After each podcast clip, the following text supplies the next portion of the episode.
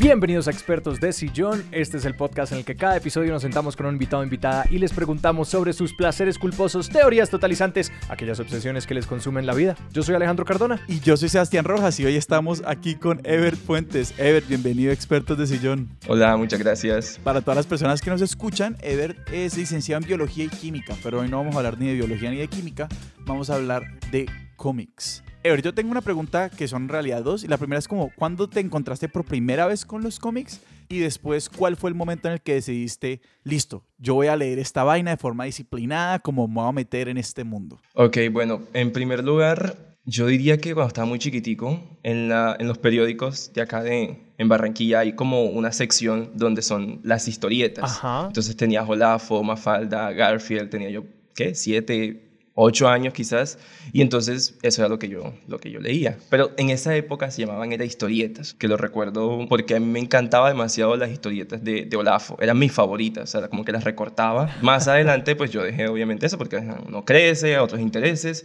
pero hubo un momento en el que retomé como tal los cómics, digamos hablando de forma digamos como americana, ¿verdad? Eh, en el sentido Marvel DC, que fue cuando tenía por allá yo diría 13 años, 13, 14 más o menos, que estaba viéndome esta serie de la Liga de la Justicia Ilimitada. Gran cartoon. Me la estoy repitiendo, en- no me están pagando la, la- la cuña que voy a hacer, la estoy repitiendo en HBO Max. Y es una serie animada, ¿cierto? Sí, es una serie animada. O sea, quien se vea eso tiene como un panorama general del universo DC de por vida.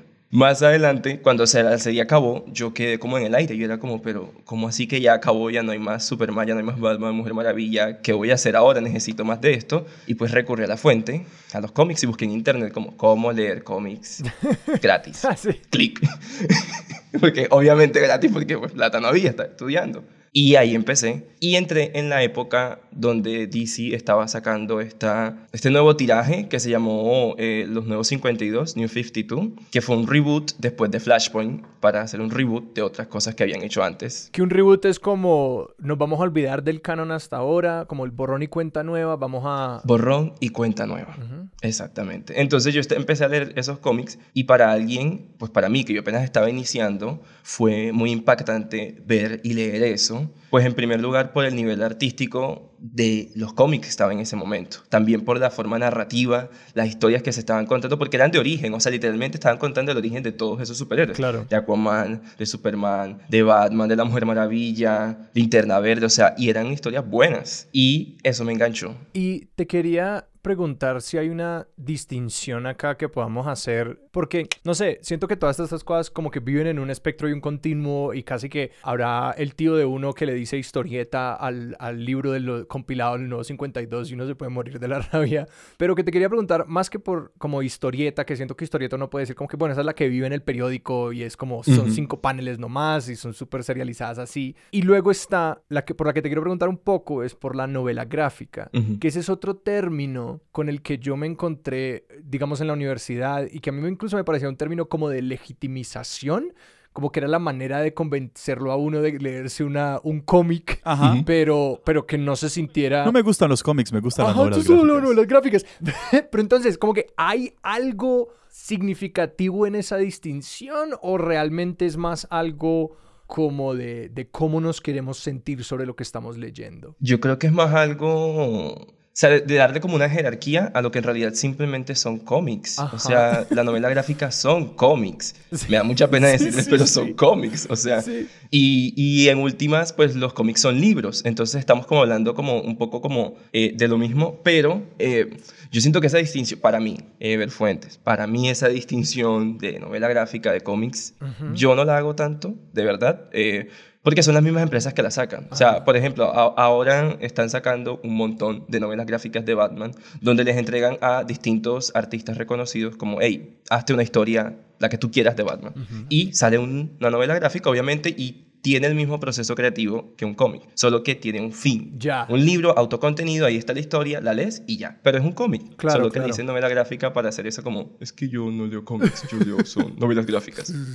Y eso me lleva a una pregunta un poquito sobre una distinción que sí es una distinción más de como la manera como se organiza el trabajo para producir una novela gráfica versus un cómic. Y un poquito es como quiénes dibujan estas cosas, siempre son los mismos dibujantes, los dibujantes cambian, eh, los escritores y las escritoras cambian, como hay un equipo que se ha encargado de Superman se encargó de Superman por tantos años, o es que cuando hicieron el universo 52 dijeron, vamos a contratar a pura gente nueva y vamos a arrancar desde el principio, o sea, ¿cómo se escriben estas vainas y de pronto quiénes son tal vez los referentes en este mundo tanto al, momento de escribir, o yo no sé si eso se divide, escribir y dibujar, no sé. Sí, eh, digamos que, bueno, de lo poco que yo sé, porque pues obviamente yo soy, soy un fan, no es como que yo haga cómics, pero de lo que yo sé y lo que me he enterado y lo que he podido leer, porque sí me he obsesionado un poco con ciertos cómics como saber cuál fue el proceso creativo mm. detrás de esa historia que me marcó tanto. Pero sí, o sea, digamos, hay artistas, sea dibujantes, que también escriben. Y viceversa, escritores que también dibujan.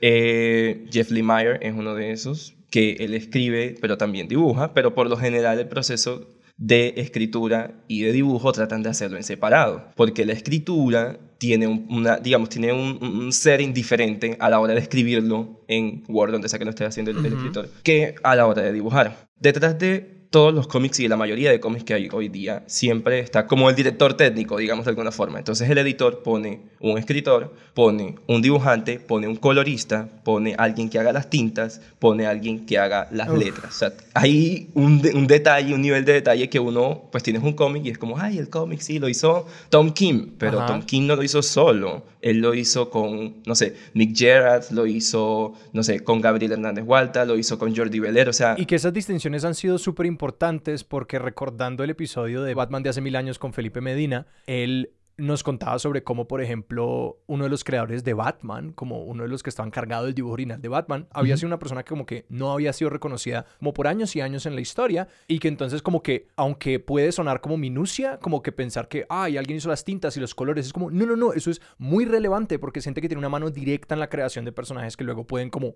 generar muchísimo dinero. Absolutamente. Y a mí, digamos que, no es como que me moleste, pero sí yo quisiera que como tal los fanáticos le diéramos como más, como los, nombráramos más al que hace las tintas, nombráramos más a quien hace los, los colores, o sea... Como así, yo la única persona que quiero conocer del equipo de cómics es el que hace las tintas. sí, o sea, que los nombráramos más porque es un trabajo muy muy acucioso que solamente el escritor se lleva el crédito y no es justo porque quien considero yo quien más se demora haciendo ciertas cosas son los que hacen los colores. O sea, eso requiere un nivel o sea, un nivel Dios para terminar eso. Es que es una artesanía muy total, como que son los maestros de su arte, sí. Hoy en día la convención es hacer todo, digamos, en papel y tinta y eso después digitalizarlo? No, o sea, hay todavía eh, artistas que se dedican a hacerlo a mano, o sea, en papel como tal, pero la mayoría están en dibujo digital, coloreado digital, que lo hace todo muchísimo más rápido, pero hay quienes todavía trabajan, pues, a mano y en papel. Y por lugar ahí en ese proceso, me queda la pregunta de más o menos cómo es ese empalme entre estas personas, pues, porque... Claro. Y el lugar como en el que me quiero enfocar es como entre el artista y el, y el que está dibujando los paneles, porque, por ejemplo, yo leí Watchmen y, en, y tengo el librito de, de, Watchmen que a mí me encanta además, como yo soy del partido de la novela gráfica únicamente en el sentido de que yo no tengo el nivel de compromiso para quedarme con la historia, yo soy muy completionista y muy obsesivo, entonces yo necesito acabar las vainas. Y al final de Watchmen está como un montón de bosquejos conceptuales y cosas e ideas y como papeles que se intercambiaban entre el artista, pues entre los dos artistas, el, escritor y el y el, y el dibujante. Y me parecía como una conversación súper interesante, pero que yo decía, si yo me pusiera a colaborar con alguien, yo no tendría idea de cómo hacer esto. Que por ejemplo ellos decían, no, hagamos eh, Watchmen exclusivamente en paneles en una cuadrícula, tipo cosas así como unas decisiones de alto orden, y luego iban hablando de eso, entonces, y que se me hace muy difícil para el escritor, que suele, según entiendo, ser el génesis de cuál es la historia que van a contar y cómo se van a organizar los paneles y qué es, como de comunicarle al artista qué quiere que vaya en cada cuadradito. Sí, digamos que los buenos cómics tienen una muy buena sinergia entre los creadores. Voy a colocar un ejemplo porque es mi favorito. Es, amo demasiado ese cómic de Visions, Los Vision. Es Cuñita, que es en parte donde se basa la serie WandaVision.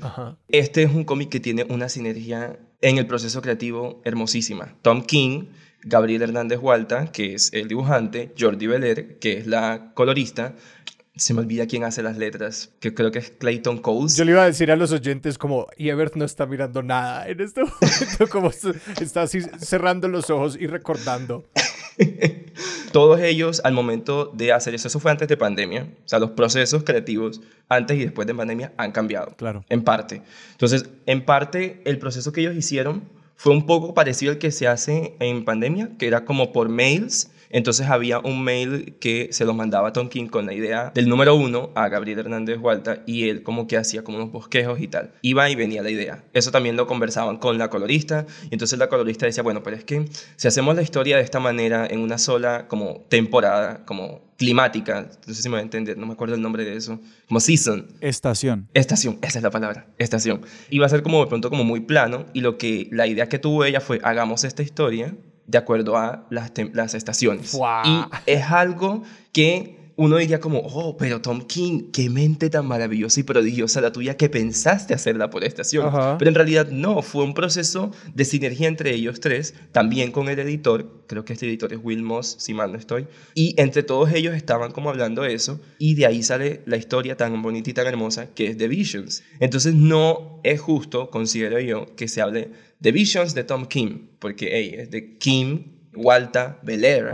Entonces, como de ellos tres. Me queda la duda por otro término como que botaste ahí al aire hace un rato, que era la fórmula narrativa. Y como antes de entrar en cómics específicos, dijiste más o menos como que los cómics tienen una fórmula narrativa diferente, específica a esa forma. Contanos un poco de eso. Pues una narración tiene un inicio, un nudo y un desenlace lo básico, ¿no? Tercero de primaria. Pero la forma en que los cómics lo hacen, para mí, cuando yo empecé, a mí me voló mucho la cabeza, porque en una misma página tienes la historia en el presente, pero también puedes tener un flashback o sea, te vas hacia el pasado, pero también te puedes ir al futuro, ahí mismo, y tienes todo eso ubicado de una manera tan perfecta, o a veces no tan perfecta, que eso es súper genial cuando pareciera que no encaja, es como lo mejor. Y esas formas yo de pronto no las he encontrado como en otros lados. O sea, si vas al cine tienes que estar concentrado en lo que te está mostrando en ese preciso momento la pantalla. O sea, ahora mismo, por ejemplo, ahora aquí estamos viendo lo que estamos viendo nosotros en esta pantalla. Y así es en todo, en audio, o en audio y video. Pero esta forma que tienen los cómics de tener como varios paneles, ¿cierto? Y el artista poder trabajar y hacer magia, porque, o sea, para mí hacer cómics eso es hacer magia prácticamente. Esa forma es bastante como propia de los cómics. Apenas decís eso, como lo del anacronismo, el paralelismo, como que hay una destreza con las que los cómics son capaces de hacer eso, que de hecho se refleja en muchísima torpeza en otros medios, como el cine o más que nada el cine, como que al cine le cuesta mucho trabajo contar historias en desorden y las que logran son pocas y son obras majestuosas.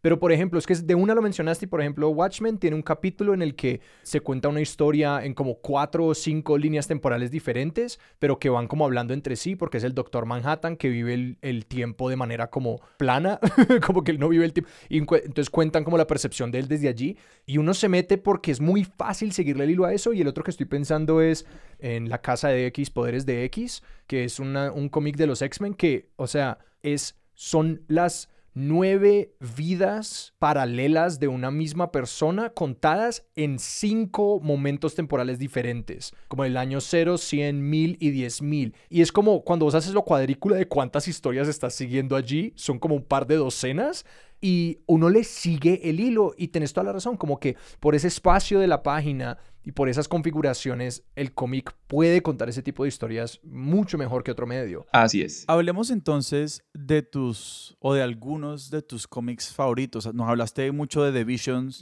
Eh, hablemos de The Visions y hablemos de otros cómics con los que hayas como conectado de una manera particular. Y yo verdad quiero decirte que esto es una pregunta que a mí personalmente me, me, interesa muchísimo porque cuando empezaste a decir, no, y estos cómics me marcaron un resto, digamos, en mi entendimiento novelocéntrico del mundo, eh, yo decía, claro, a la gente la pueden marcar los cómics como a mí me han marcado muchas novelas. Entonces, como quiero saber cómo estas vainas, cómo transforman entendimientos de tu propia vida. ¿Por qué te has enamorado de los cómics que te has enamorado? Porque, bueno, para mí me he enamorado de los cómics porque los cómics son un lugar seguro. Un poquito de mi historia personal y es que en el colegio, cuando yo empecé a leer los cómics, siempre era como el chico nerd, entonces tenemos un poco de este cliché, pero sí, sí era como el chico nerd que como que le hacían bullying y tal.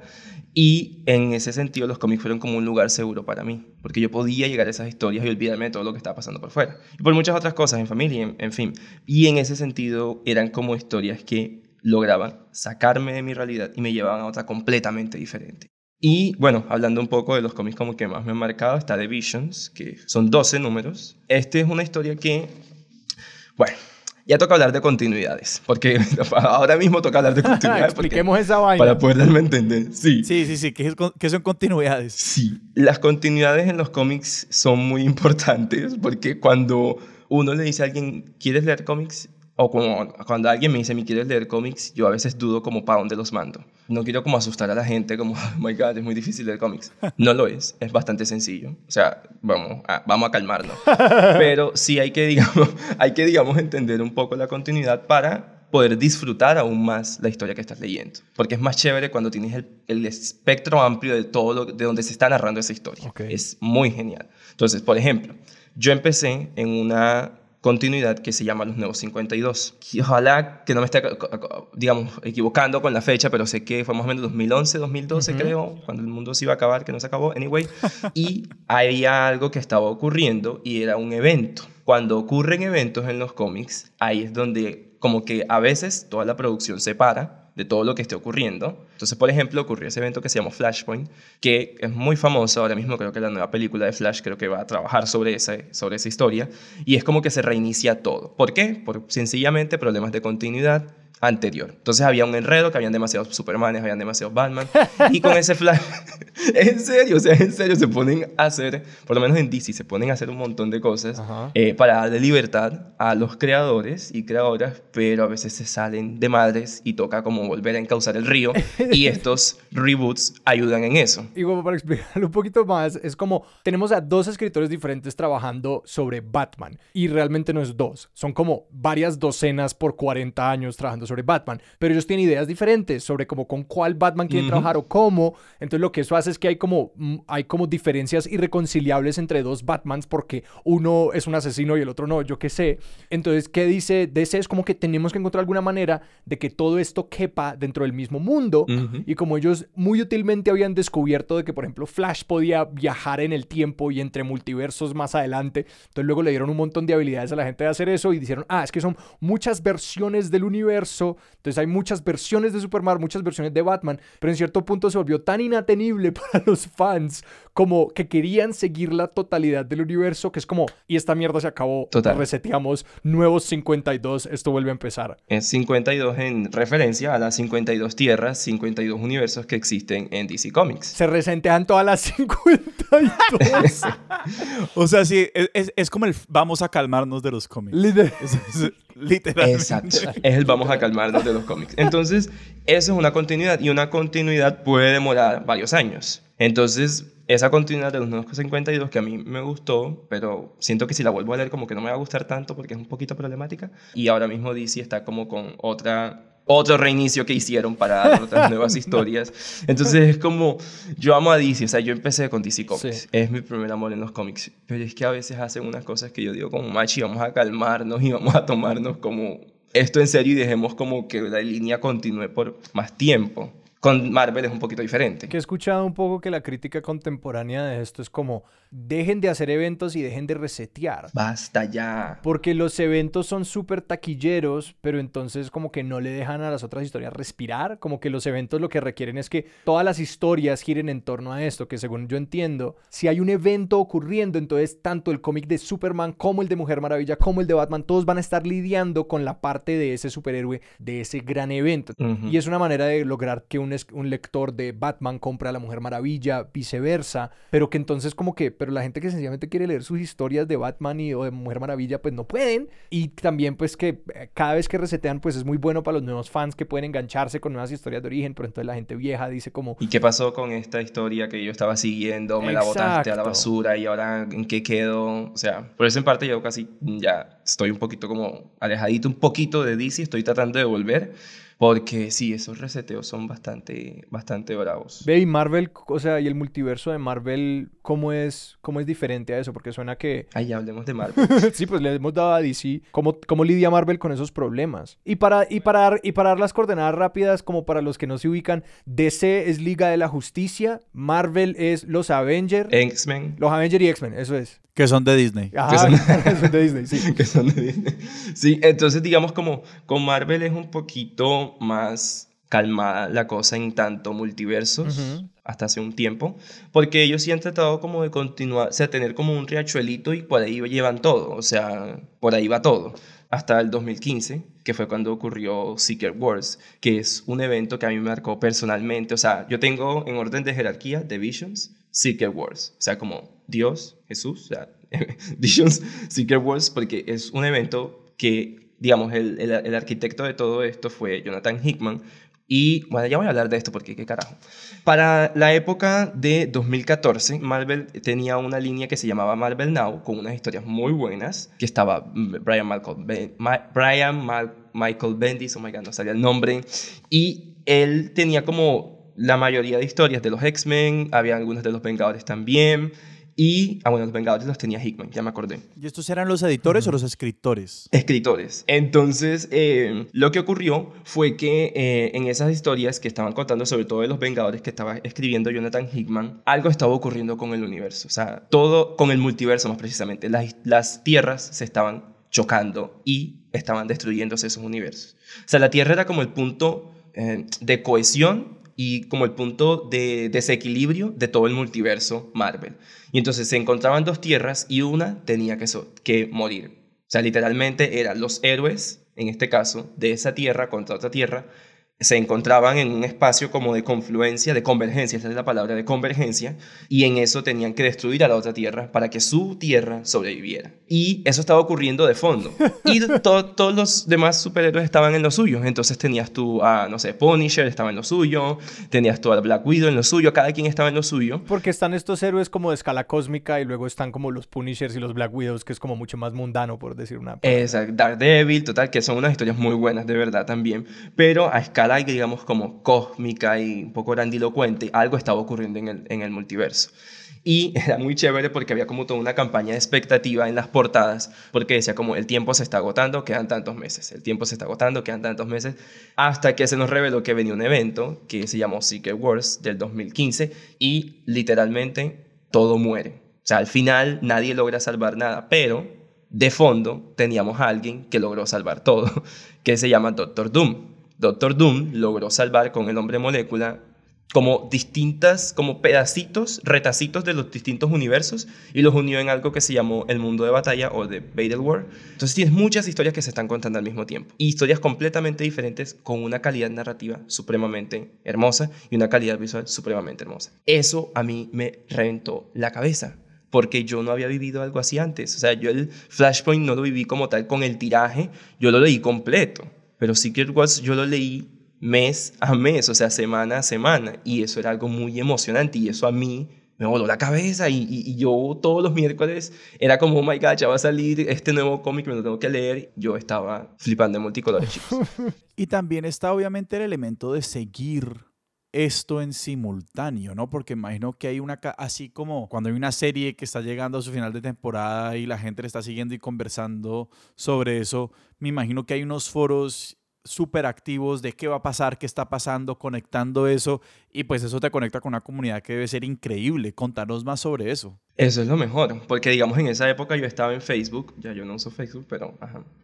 Se llama Meta ahora, bueno, no sé, en fin. Se llama el multiverso de Facebook. Sí, sí, sí, sí. El Se llama el multiverso. Y en esa época yo estaba en, en Facebook y eran periódicos que escribíamos como creyendo que estaba ocurriendo, dando nuestra opinión como porque era tan genial. Inicialmente gente de Latinoamérica, o sea, en donde yo estaba, era muy chévere por co- conectarte con gente que entendiera y hablara tu mismo idioma en ese sentido. Como no me gustó esta historia por esto y esto y esto, y que alguien concuerde o que alguien te contradiga. A mí me encanta cuando alguien me dice como no me gustó esta cosa, y yo como, ok, ¿por qué no te gustó? Háblame, hablemos. O sea, como eso a mí me gusta bastante, ya como entrar un poco en controversia, eso es, es bastante genial. Y hay muchas comunidades en, bueno, en Twitter, en Facebook, supongo que también en Discord, que no las he explorado, pero hay muchas comunidades para hablar de todo esto. Y eso es muy genial cuando conectas con personas. Bueno, hago una aclaración hasta acá, todo esto yo lo he leído en digital, o sea, tengo muy pocos cómics en físico porque es muy caro, porque la producción no es de acá, es de otro lado y la tienen que traer y es muy caro y el dólar está en 4 mil, Dios. En fin. Y sí, en comunidad se siente más chévere, en comunidad se disfrutan como más las cosas. Y me imagino también que mucha gente trayendo como sus lecturas y sus experiencias estas vainas, porque como los cómics, por la misma naturaleza de los superhéroes, uno, yo siento que uno ve mucho, yo qué sé, a, a Pantera Negra teniendo una aventura en Rumania y luego es como, ah, ah no, sé, como que las, perspectivas internacionales y las lecturas de como, pues que muchas veces los cómics intentan como ubicar dentro de conflictos reales, eh, presentes o pasados, muchas historias. Asumo que debe ser muy interesante el debate en internet sobre las personas comentando como, ah, no, sí, así sí o así no, es como se vive la guerra en tal lugar o este conflicto en tal lugar o como la, la geopolítica de tal cosa, que ese es otro como aspecto muy interesante de los cómics, como cuando entran las Naciones Unidas a ser un personaje y a como intentar regular las cosas, es fascinante. Sí, es, es, es, muy genial. Y a mí me encantan los cómics también porque yo siento que son un reflejo de nuestra realidad y eso es lo que a mí más me gusta. Que, que yo lea un cómic y yo entiendo una referencia a cierto conflicto que está ocurriendo en tal lado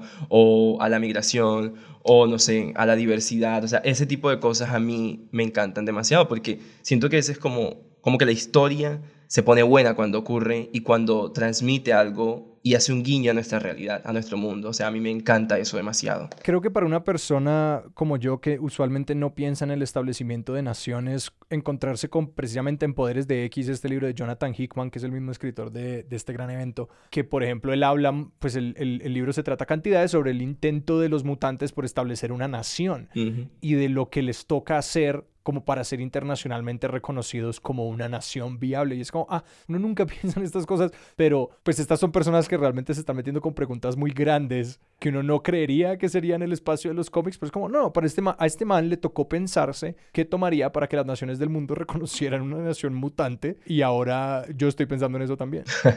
sí, y se extiende, digamos que eso es chévere, porque es una idea, una pregunta, eh, esa que tú dices, si realmente los mutantes decidieran crear una nación que ya ocurrió, pero hubo una genocidio, pero bueno, hablaremos Genosha, Genosha. Genosha, exactamente, con Genosha ocurrió que se intentaron como, listo, no, no nos quieren, ok, va, no nos quieren, nos discriminan, perfecto, vámonos para otro lado. Se fueron a una isla y los masacraron. Hubo como una especie de guiño ahí a lo que fue como eh, el holocausto. Los X-Men son el grupo de desadaptados y marginalizados por excelencia. Entonces, en ese sentido, esa pregunta, ¿verdad? Apela mucho a ciertas personas que nos sentimos y nos hemos sentido en algún punto de la vida como rechazados. Porque cuando nacieron los X-Men, que se crearon pues allá los, joder, creo que son 80s o 90s, nacieron fue así, eran rechazados y pues a quienes reflejaban, pues a las comunidades, ¿verdad? Las comunidades negras, a las comunidades LGBT, a las eh, minorías étnicas y todo esto. Entonces, eso es chévere. ¿Qué ocurre? Que sí se dan esos debates de, oye, ¿verdad que hay diversidad? Oye, ¿verdad que ajá, ciertos países deberían tener como más reconocimiento? En fin, pero hay veces que los fans se pasan de piñas y llegan a cierto punto de acosar a los creadores, que está ocurriendo últimamente, que no me está gustando eso, de verdad. O sea, yo entiendo que a nosotros, como fans, nos apasione una historia. Personalmente me apasionan muchas. Hay otras que no me gustan. Está bien. Pues, no me gusta, no me gusta. Yo qué puedo hacer si no me gusta una historia, ¿eh? Pero yo puedo dar mi opinión. Está bien, para eso son las redes sociales. Pero de ahí a yo mandar unos párrafos gigantescos de odio, de you fucking bla, bla, bla, bla, o you... O sea, de verdad hay un nivel de odio que le llega a esas personas y que me entristece demasiado porque he leído como los hilos que ellos se escriben entre los mismos creadores como dándose apoyo porque es tanto el odio que ellos dicen como no aguanto más, estoy que me voy de aquí, estoy que, o sea, como dejo todo tirado, pero entre ellos obviamente es como como, marica, dale para adelante, no sé qué, te mandamos apoyo, tin, tin, tin. Y ellos como que se escriben y dicen como, de lo que leí hace poco, leí uno, que decían como que hay días enteros en los que no me, no me dedico a escribir nada, sino que me dedico a bloquear comentarios y a bloquear personas. Y yo es como, hey, ¿cómo le vas a quitar la energía a alguien que está trabajando en algo tan bonito que a ti te gusta para mandarle odio? O sea, para que esa persona se pase todo un día resolviendo en, en no sé, en Twitter, tratando de bloquear la mayor cantidad de personas, tratando de bloquear la mayor cantidad de comentarios. O sea, me parece absurdo eso, de verdad. Siento que, listo, si no te gusta una historia, vas, sabes que no me gustó esta historia por esto, esto, esto, justifica su respuesta, listo ya. Pero de ahí a llegar al nivel de odio, porque es que realmente es odio, eso es otra cosa totalmente distinta. Y que este es un tema difícil y un tanto paradójico también para estos creadores porque se enfrentan a odio desde ambos lados, desde el lado que exige que los cómics se queden como siempre han sido, que es como Thor como un hombre blanco y estas cosas, como esta visión súper tradicional de los cómics. Y Blancos, heterosexuales, caucásicos. Exactamente. Y pero también ha habido como una manera bastante, es que todo esto es muy difícil de decir, pero es una manera bastante como violenta a veces de pedir representación y de pedir las cosas que las personas quieren en los cómics. Entonces que realmente se vuelve un ambiente, me imagino, muy tóxico para trabajar en donde como no importa a quién le estés intentando hacer caso, vas a recibir estas, este acoso. Exacto, porque hay gente que va a decir como es que no es suficiente.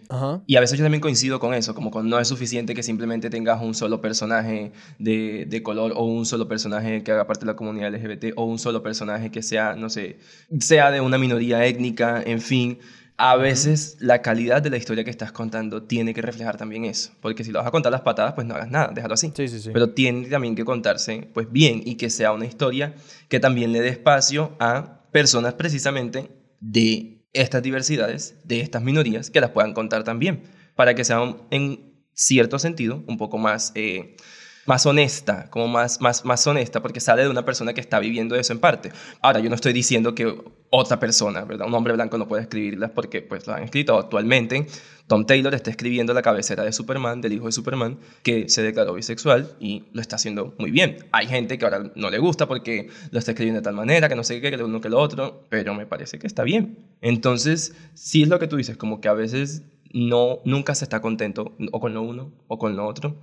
Y eso es muy complejo también. Sí, es que realmente el problema como del modo de discurso que propician las redes sociales, específicamente Twitter en este caso, que es un modo de discurso como súper tóxico. Visceral. Totalmente. Yo entiendo que ha habido este reclamo de lograr con una mayor representación en los cómics en términos de como los personajes y las historias que se cuentan. Pero escuchándote hablar también sobre, por ejemplo, que parte del atractivo de, los, de algo como los X-Men, por ejemplo, era que servían como una metáfora, o sea que muchas poblaciones podían verse reflejadas en las historias de los X-Men como eh, una población que había sido maltratada, marginalizada, abusada, rechazada, excluida de muchas maneras.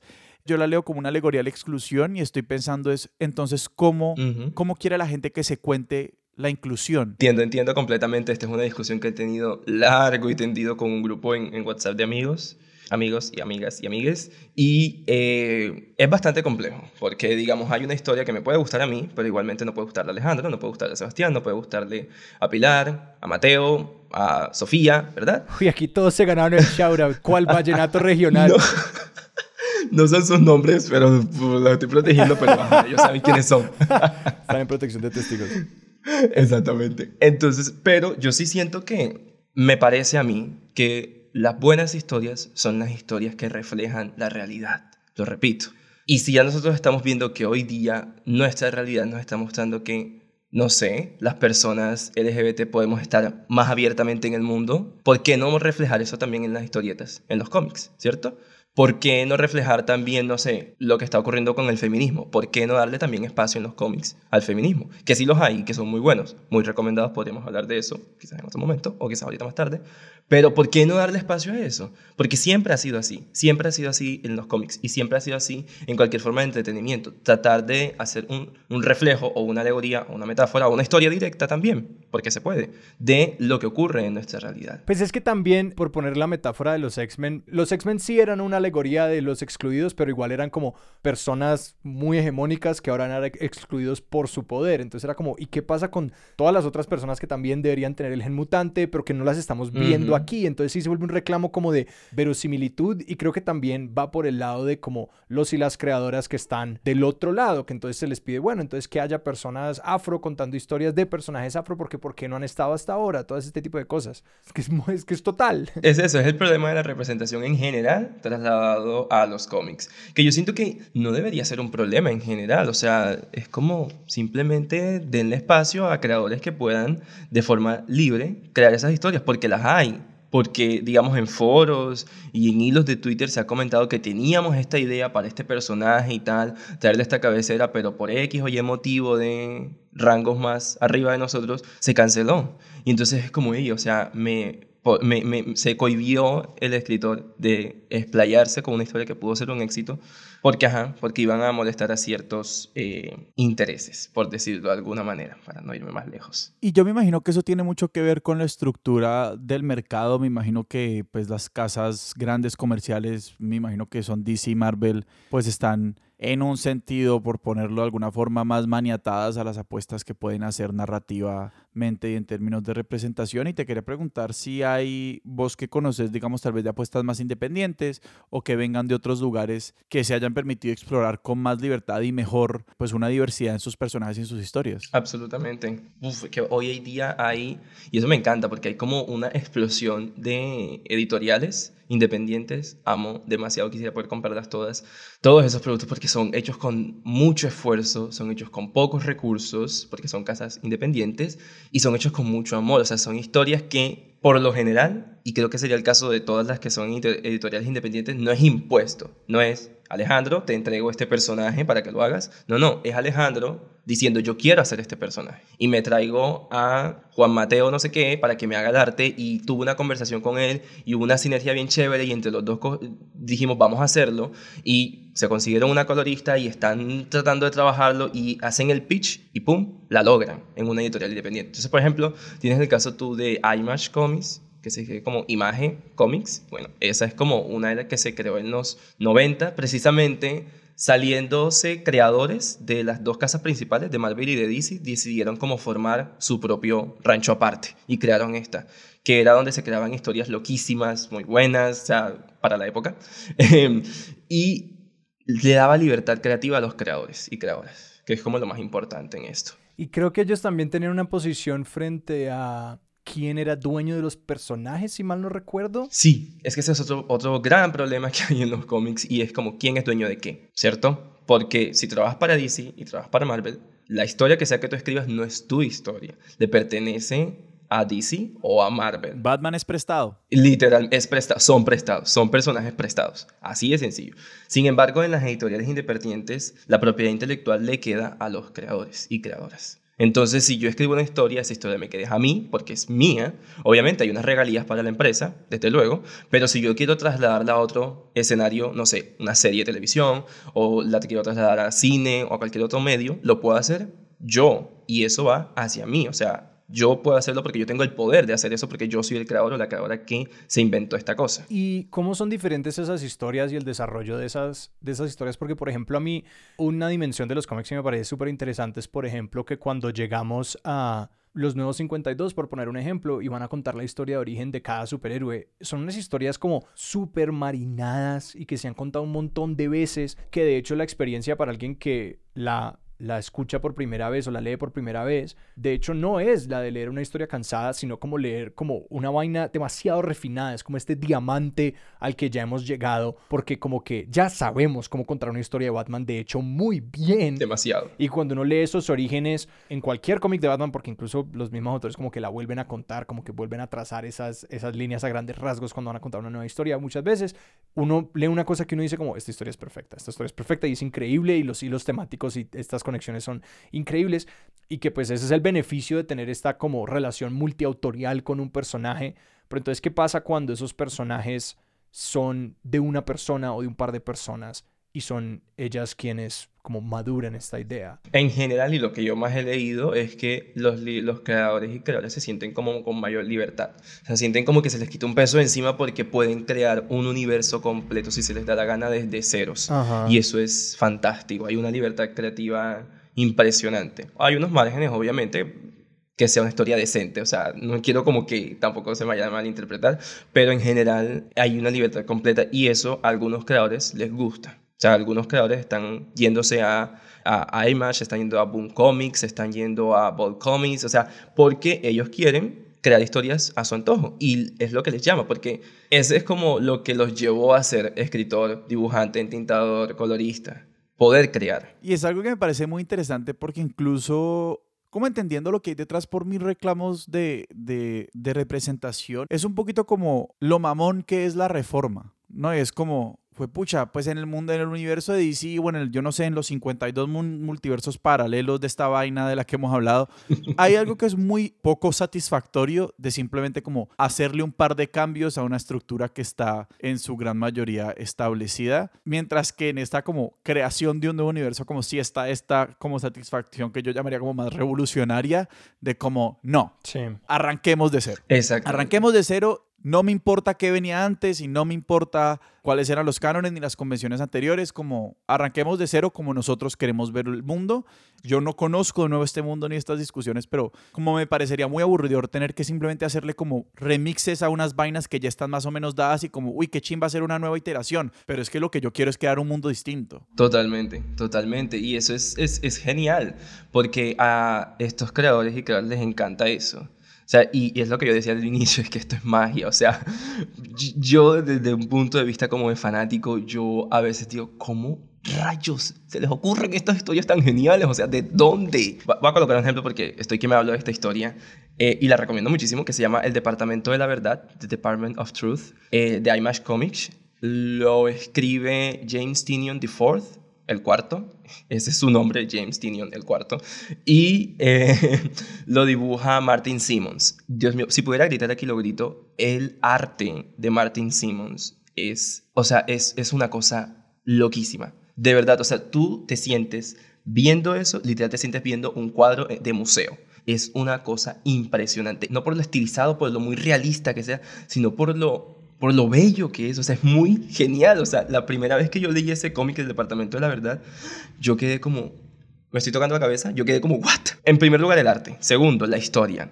Esta es una historia, obviamente independiente, ya he dicho eso, y es una historia que, ahora que estamos en esto de la fake news, de la posverdad, de todo esto, eh, James Tinion lo que trató como de llevar fue a un extremo, eso, como, ah, ok, ustedes creen que la Tierra es plana. Ok, ¿qué tal si realmente, si fuera plana? O sea, ¿qué tal que si realmente fuera? Ah, ustedes creen que las conspiraciones existen. Lo de QAnon, que creen que es real. Ok, ¿qué tal si fuera real? Creen que, eh, no sé, los ovnis existen. Ok, ¿qué tal que, que si fueran real? Pero no lo hizo como porque fueran reales en realidad, válgame la redundancia, sino porque entre mayor cantidad de personas esos cultos, esas conspiraciones lleguen a llevar a creer en eso, o sea, el belief, la creencia en, le da poder a esa estructura y lo vuelve a la realidad. Entonces el primer cómic, hago un poquito de spoiler aquí, es en una convención de terraplanistas, un montón de gente, y este departamento de la verdad se encarga de buscar como quiénes son estos, como las personas que sirven como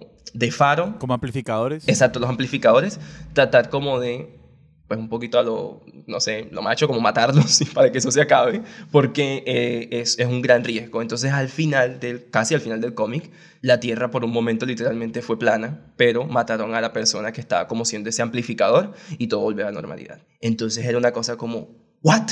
¿What? ¿Qué? ¿Qué?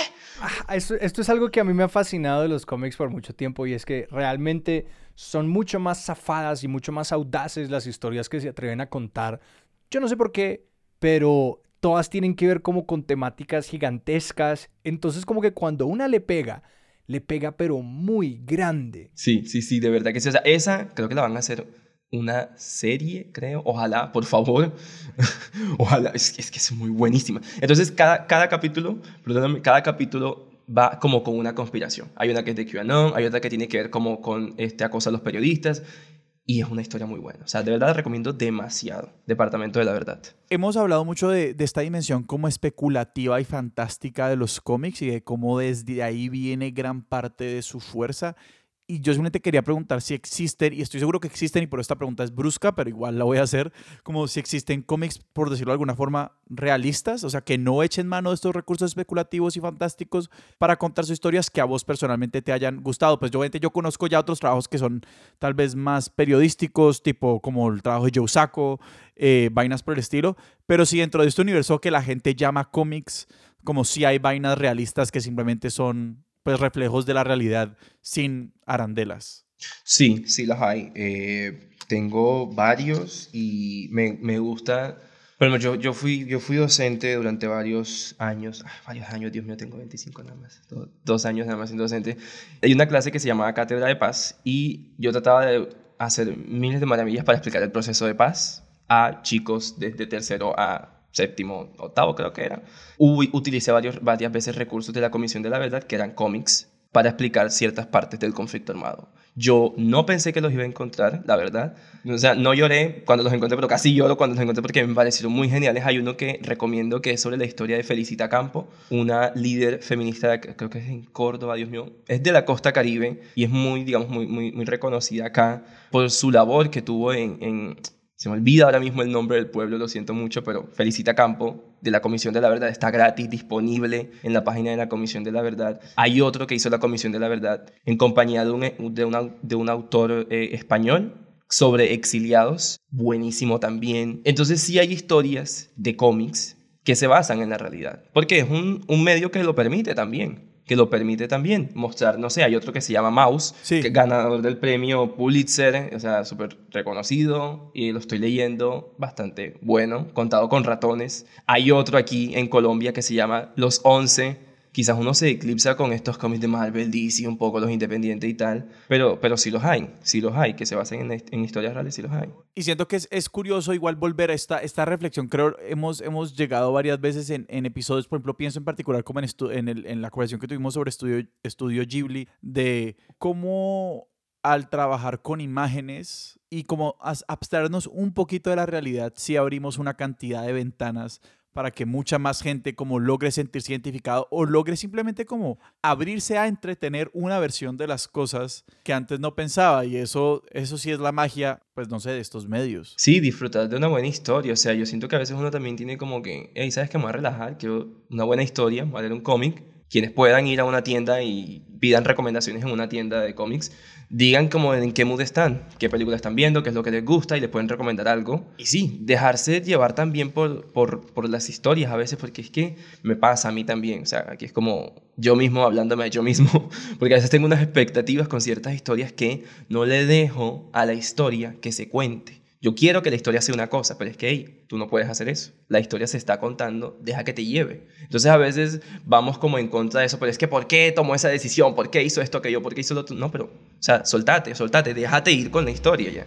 Quiero hurgar ahí un poco porque hemos, pues hablamos antes de la dimensión escapista de los cómics, pero también me llama mucho la, la atención como, pues yo creo que al final, siempre que o no siempre, pero muchas veces que estamos como con un medio entre comillas escapista, nos acabamos encontrando a nosotros por allá lejos y que eso acaba siendo la, no sé, como un retorno lindo y como la manera en la que somos capaces de encontrarnos allá, como que toma toda esta distancia para que nos podamos reconocer en una cosa, para que nos podamos reconocer por allá. Entonces te quería preguntar, no sé si esta sea una pregunta muy específica y muy difícil, pero de si hay una instancia como fantástica que, haya, que te haya hablado como de algo de tu vida o de tu realidad o sobre el mundo a la que puedas apuntar directamente. Como que a veces hay superpoderes que son metáforas de cosas muy...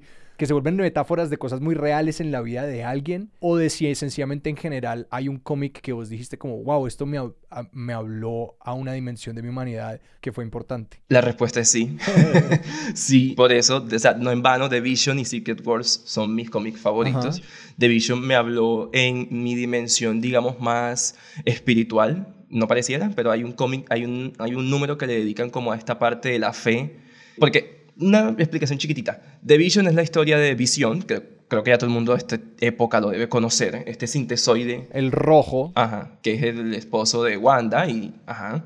Eh, y él lo que hizo fue quedarse una familia. Un poco se creó una esposa, se creó unos hijos y se fue a vivir a unos suburbios en Virginia, en Estados Unidos. Y empezó a vivir tratando de buscar la normalidad.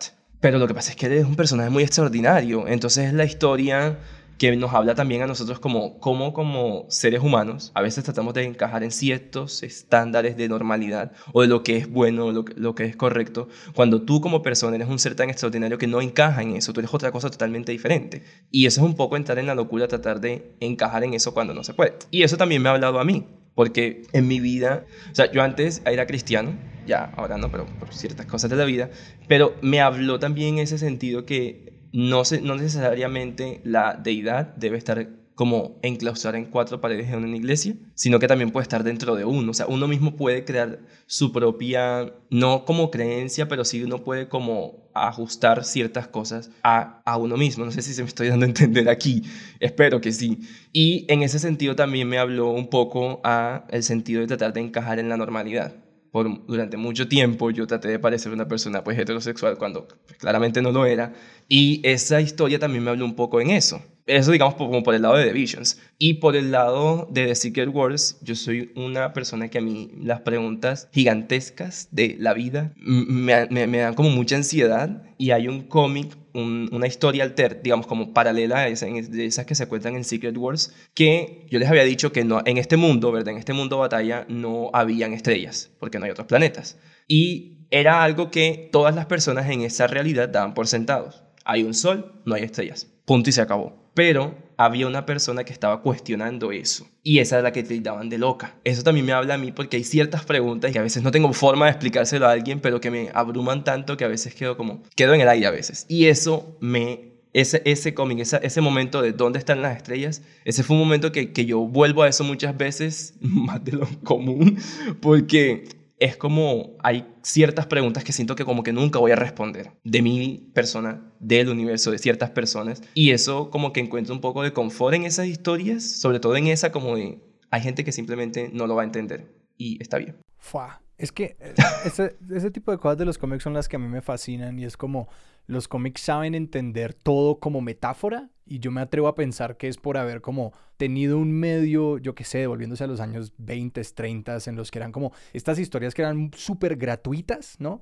Que eran como estas historias, pues sí, zafadísimas y que sencillamente tenían elementos muy llamativos, se entendían a sí mismas como algo para niños, mm. como entretenimiento barato, muy literalmente, y que luego como ciertas personas como que crecieron en eso, empezaron a decir como, para mí eso nunca fue entretenimiento barato, para mí eso me hablaba de algo. Entonces que empezaron a entender como todo puede ser una metáfora, todo puede hablar de algo más. Entonces que cada personaje como abre todas estas puertas para decir, bueno, ¿Y qué pasa? ¿Cuál es la ramificación de este aspecto y de este otro y de este otro? Y que de hecho un muy buen libro, por lo menos que para mí, para, para que fue creo que con el libro que yo entré a los cómics, pues es Watchmen, que pues se pregunta muy directamente como, ah, ¿qué pasaría si algunos de estos superhéroes tuvieran unas dimensiones mucho más humanas de las que les permitimos tener eh, y mucho más monstruosas de las que les permitimos tener, porque no lo quiero arruinar, pero que asimismo hay unos análisis, por ejemplo, de Visions, que son esa misma pregunta, como qué pasaría si una persona como así desencajada intentara encajar, que igual son, pues sí, unos análisis de las repercusiones de la naturaleza, de estos seres que al final, pues los humanos nos vamos a encontrar en todo lo que hagamos, como que no, no hay como no. Entonces así sea un ser como así de extraordinario, igual son puras dimensiones de humanidad. Yo una cosa como con la que también me quedo esta conversación y yo siempre he sido fan de esta, de esta como ah, potencial metafórico y alegórico de todas estas historias, pero también como siento que estamos en un momento donde estamos como cansados de los guiños y de las metáforas, como que también queremos que haya cosas que simplemente se digan y no se dejen como implícitas o sugeridas eh, y ambiguas para que la gente de pronto tal vez se vea reflejada un día, tal vez. Y pues no sé, como que veo que, claro, hay unas apuestas interesantísimas que están que están simplemente apostando a decir las cosas. Sí, o sea, hay que darse espacio también a conocer otras formas de vida.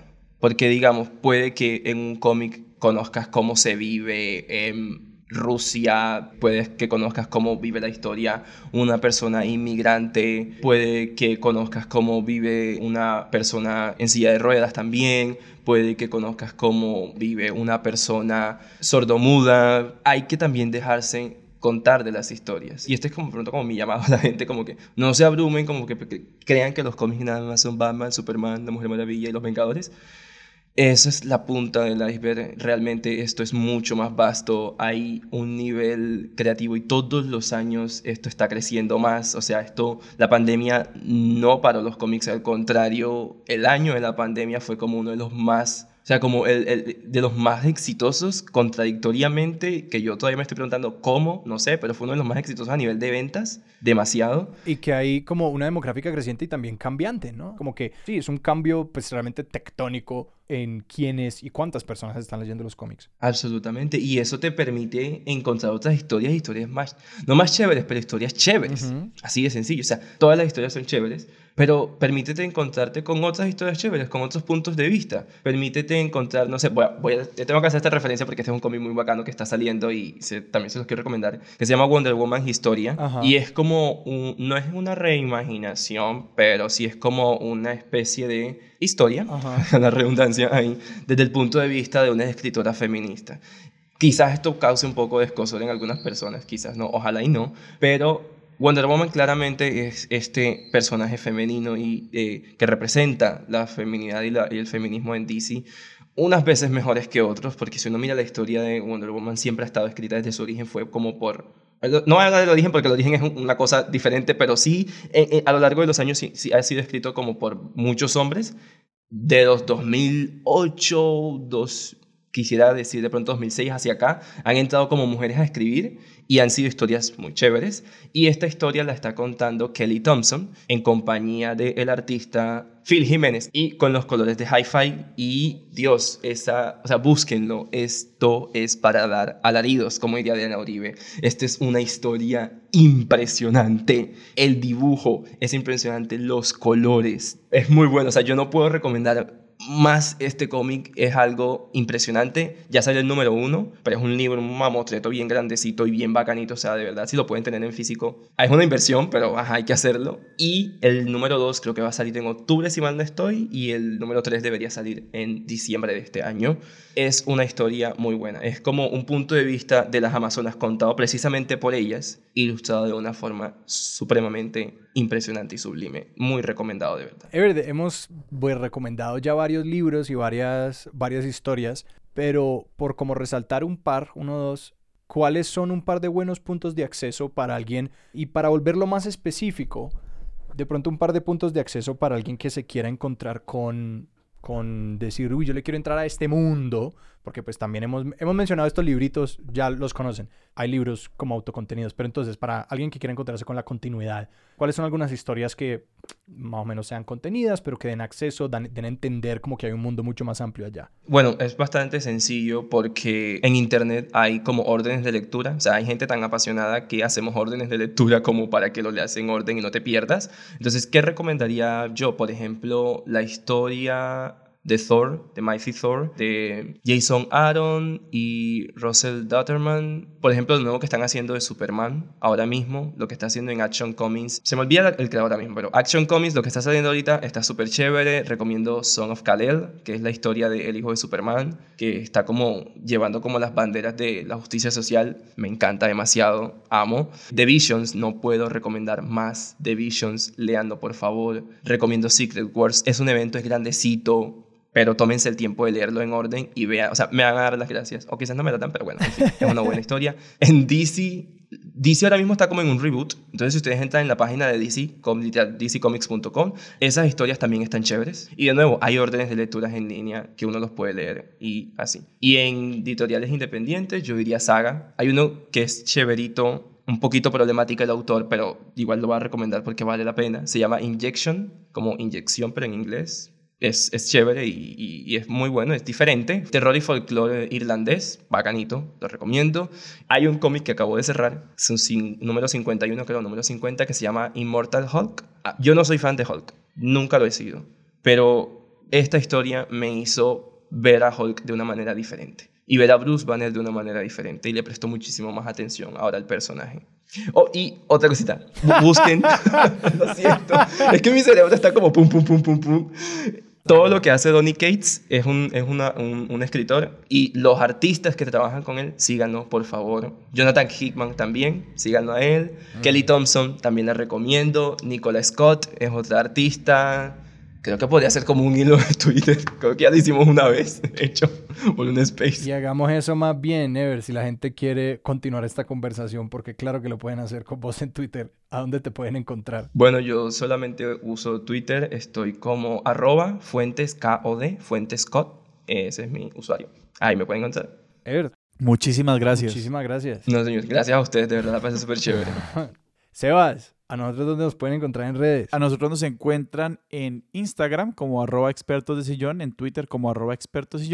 Nos pueden escribir a nuestro correo expertos de sillón arroba gmail.com y también pueden hacer parte de nuestra comunidad de oyentes en Discord. Para eso se tienen que unir a nuestro Patreon, que es una de las formas también de apoyar a que este proyecto siga eh, sobreviviendo eh, y sobreviva a los múltiples eventos y continuidades que nos plantee el destino.